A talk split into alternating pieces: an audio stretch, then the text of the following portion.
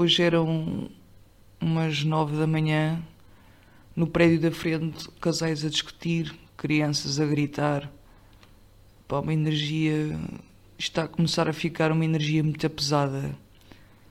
E, e eu sou grande esponja. Sou grande esponja. Tenho que começar a. Hum, tenho que começar a ver. Tenho que começar a ver como é que eu vou ficar menos esponja. Porque isto das energias mexe muito, mexe muito comigo. Porque tem que se aproveitar bem os momentos com pessoas que que fazem sentido, que têm uma energia positiva, que, que não sejam pessoas tóxicas. O facto de às vezes estarmos numa mesa e alguém estar com, com uma energia mais densa, ah, isso afeta, isso afeta, afeta a alma das pessoas. E, e nos momentos que, que estão à nossa espera temos que ter isso em atenção, temos que fazer-nos uma disciplina na nossa mente e na nossa alma, com meditação, yoga, pilates, nesse sentido, para que as energias estejam todas na mesma frequência, que esteja tudo a lutar para o bem de todos, que esteja uma energia de amor. Ah, só estamos, estamos fodidos com esta merda toda. Tudo é energia e, e eu sinto muito essas coisas. E como estou num resto de chão e com prédios todos à volta, parece que estou a condensar na minha alma esta energia toda muito fodida. O que me tem valido é a minha chácara, que tenho estado tranquila na dela. Dá ali umas voltinhas ao terraço e volta para casa. Mas. Uh... Mas ela também mete-se assim a olhar para os prédios com um olhar não sei. Os animais é. têm alma muito mais pura que nós. Eu acredito que sentem muito mais energia que nós. E cada um anda com a sua energia, e é o que é. Uh, imaginem um casal que agora nisto do, do que está a acontecer, não vou dizer o nome para. As palavras têm muita força, a energia das palavras tem muita força Imagine um casal que está agora em processo de divórcio e ainda estão a morar na mesma casa. Energia fodida. Muito fodida. Estás ali a gramar com uma pessoa que já nem a queres ver à frente e não podes ir para lado nenhum. Uma situação que está num T2, quatro filhos, o pai e uma prima. E o tio por exemplo, quando eu vivi nos Açores, havia muitas famílias assim. Numa casa havia não sei quantos graus de parentesco. Também é fodido.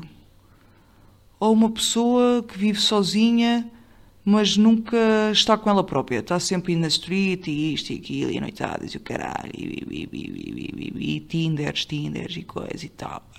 Agora. Ah, pois. Imaginem. Hum, as energias, pá. As energias. Isto vai mudar muita coisa.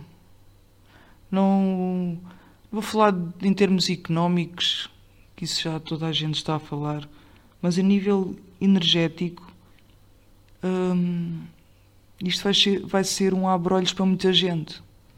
Vai ser mesmo um abrolhos para muita gente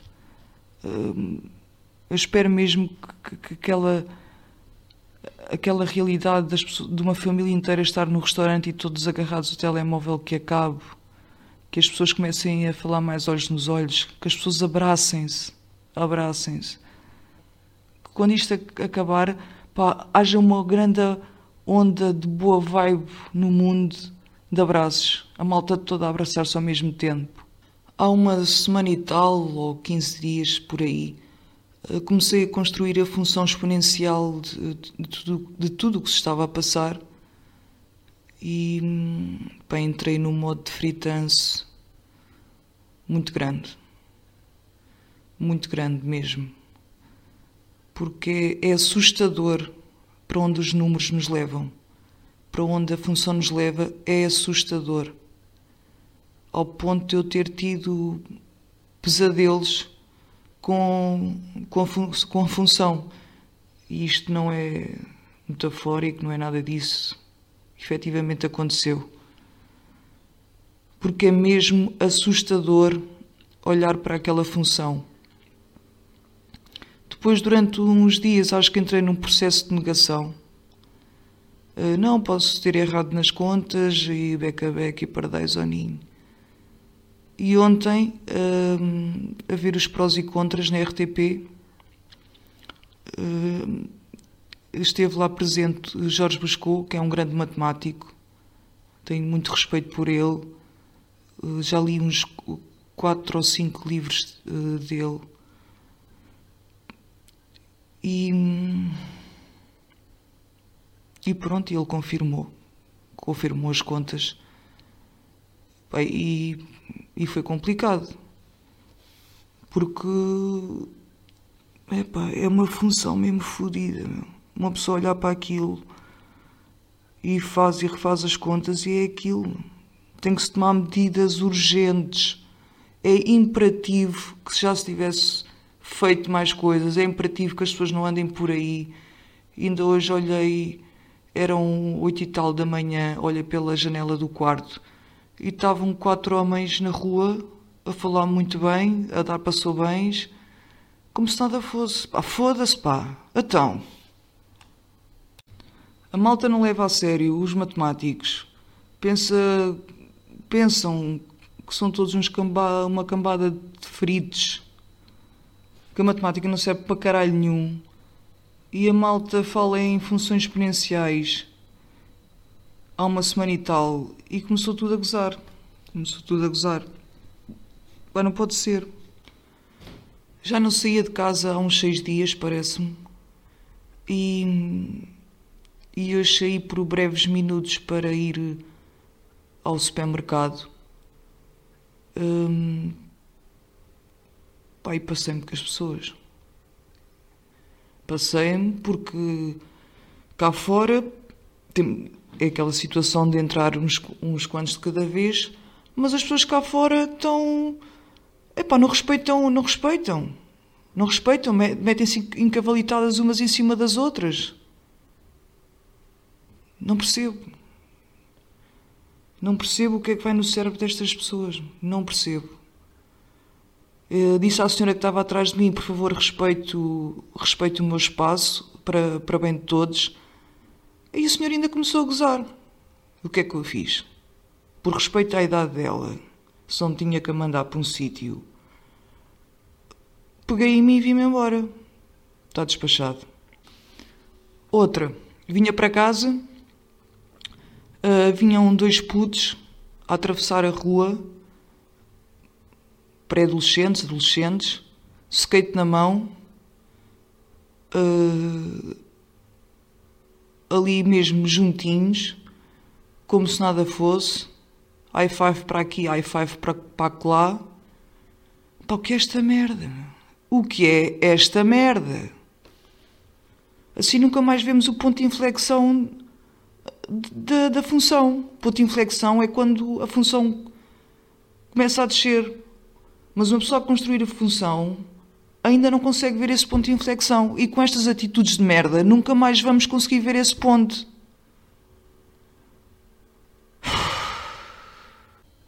Quando comecei a construir essa, essa função, eu telefonei a algumas pessoas, mandei mensagem a algumas pessoas: olha, está-se a passar isto assim, assim.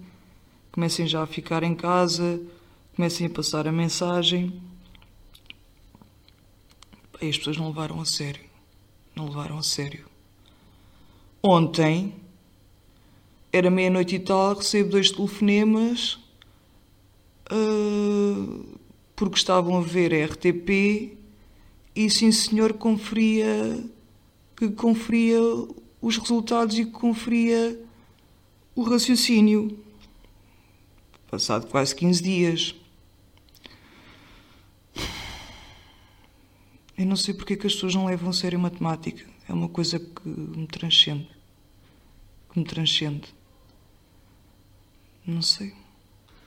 Se houvessem matemáticos influenciadores, que é agora a moda, hum, talvez o ponto de inflexão já tivesse mais no nosso horizonte, mas como não há, é a sociedade que temos, não há, é isto. É isto. Apetecia-nos dizer muita mais merda, mas é o quê? Temos de tentar manter o equilíbrio para haver eh, cenas porreiras para rir uh, na Netflix, na televisão, no YouTube, pá, coisas a puxar para cima. Não vermos aí merdas hum, com energia menos boa, que não vai nos trazer nada de bom. É levantar a moral, telefonar eh, às pessoas, porque também senão a malta aqui sozinha, se não falar ao telefone de vez em quando, também se perde a voz. Ainda hoje de manhã um amigo meu telefonou-me e eu comecei de si porque há não sei quanto tempo não falava com ninguém. E claro, não tinha, não tinha a voz, a voz. Eh, estava, fiquei. Aí caralho, já estás já tens essa merda e o caralho, e não sei o quê. Não, calma. Não falava há não sei quanto tempo, calma, está tudo bem. E ainda tem outra. Hum, acho que foi muito ligeira a forma como a jornalista recebeu a informação de Jorge Buscou. De uma vez por todas, levem os matemáticos a sério. Levem os matemáticos a sério. Aproveitem para ler. Ler, ler, ler, ler. E olhem, por exemplo, agora ontem peguei no livro do António Feio, que tinha lido quando estive a viver nos Açores. E, e ontem olhei a estante e, e foi o livro que eu peguei. O livro do António que se chama Aproveitem a Vida. É, quando aquela, aquela frase épica do António Feio, não deixem nada por fazer, nem nada por dizer. É isso. É uma das coisas essenciais que, que toda esta experiência nos vai tra trazer, é dizer-nos o quanto gostamos das pessoas e o quanto elas são importantes para nós e, e as pessoas que já partiram que nos dê também aquela energia positiva hum, que eu acredito nisso. E então, é assim, vou-vos deixar aqui com a página 47 do livro do António Feio, Aproveitem a Vida. Uh, abri a página, abri o livro ao, ao calhas e, e vou-vos ler aqui o último parágrafo da página 47 de António Feio. É por isso que nos faz falta alargar os horizontes. Na maioria dos casos, acabamos por viver a vida de um modo muito pequenino, nos nossos cantinhos, cada um dentro do seu, acabando por perder contactos, experiências, convívio, especialmente por às vezes não estarmos mais abertos aos outros. Ficamos no nosso metro quadrado rodeados daqueles que nos são mais próximos e perdemos amizades, adiamos sonhos ou chegamos mesmo a desistir deles. A maioria das pessoas nem chega a lutar pelo que deseja encara os próprios sonhos como se fossem inatingíveis, o que não é verdade. Eu não desisto dos sonhos, fico antes, por vezes, à espera da altura certa para os concretizar. O importante é não perder a coisa de vista. Que nós não percamos a, a nossa capacidade de sermos inteligentes, de fazermos o que é melhor para todos, termos fé, esperança, boa vibe e. E é isso. E é isso. Um grande beijinho.